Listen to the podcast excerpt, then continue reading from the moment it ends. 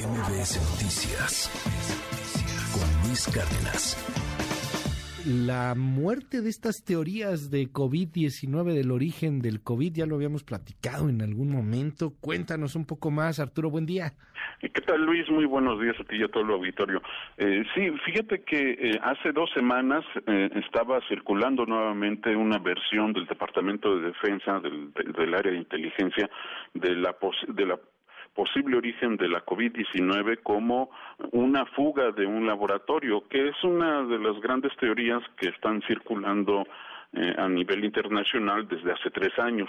Eh, sin embargo, el grupo de asesoramiento científico sobre el origen de nuevos patógenos, SAGO, por sus siglas en inglés de la Organización Mundial de la Salud, llamó al gobierno chino y a todos los científicos del planeta que cuenten con datos metagenómicos y de secuenciación genómica disponible sobre el origen del COVID-19 a que lo compartan lo antes posible a la comunidad científica internacional.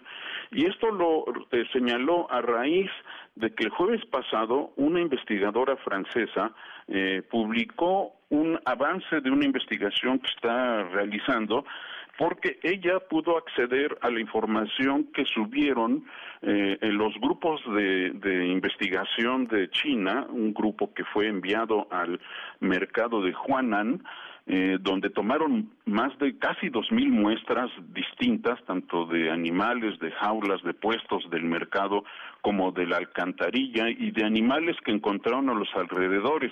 Esta información genética eh, se subió a una eh, base de datos compartida que se llama GISAID, que eh, en la que los científicos suben todo este tipo de información genética, pero luego la bajaron. Y antes de que la bajaran, esta investigadora eh, francesa, Florence de Barré, ella pudo bajar esa información pero después de un tiempo se dio cuenta de la trascendencia de estos datos.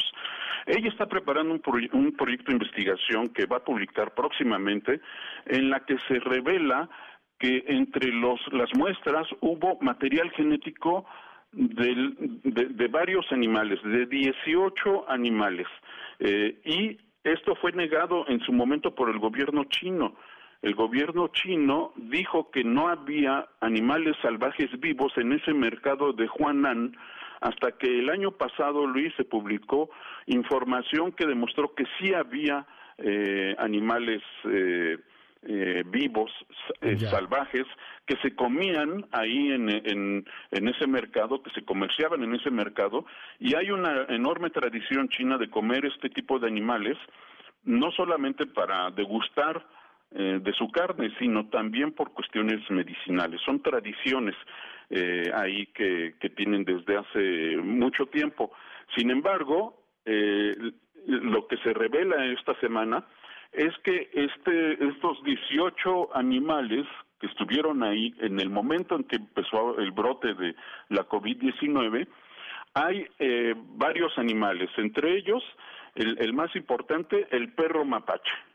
El perro mapache, que es una especie de mapache, no es pariente del mapache que todos conocemos, pero se parece mucho. La cara es igual, pero el cuerpo es como de un perro, por eso se llama así perro mapache o mapache japonés. Y los investigadores sospechan que este pudo haber sido el animal intermediario del coronavirus que pasó del murciélago al perro mapache y del perro mapache al ser humano. Entonces se fortalece el origen zoonótico de la COVID-19. Por eso la OMS eh, invitó a todos los científicos, incluidos los científicos chinos, a que proporcionen, proporcionen esa información. Esa información que en su momento subieron y luego ocultaron debe estar disponible para de una vez por todas zanjar este gran debate internacional de cuál fue el origen del coronavirus, Luis. Muchísimas gracias, querido Arturo. Bueno, pues muy interesante. Más datos ahí en arroba abanab y en tu página de internet también. Sí, en sapiensideas.com y en su tinta el día de hoy, Luis, en MBS Noticias. MBS Noticias con Luis Cárdenas.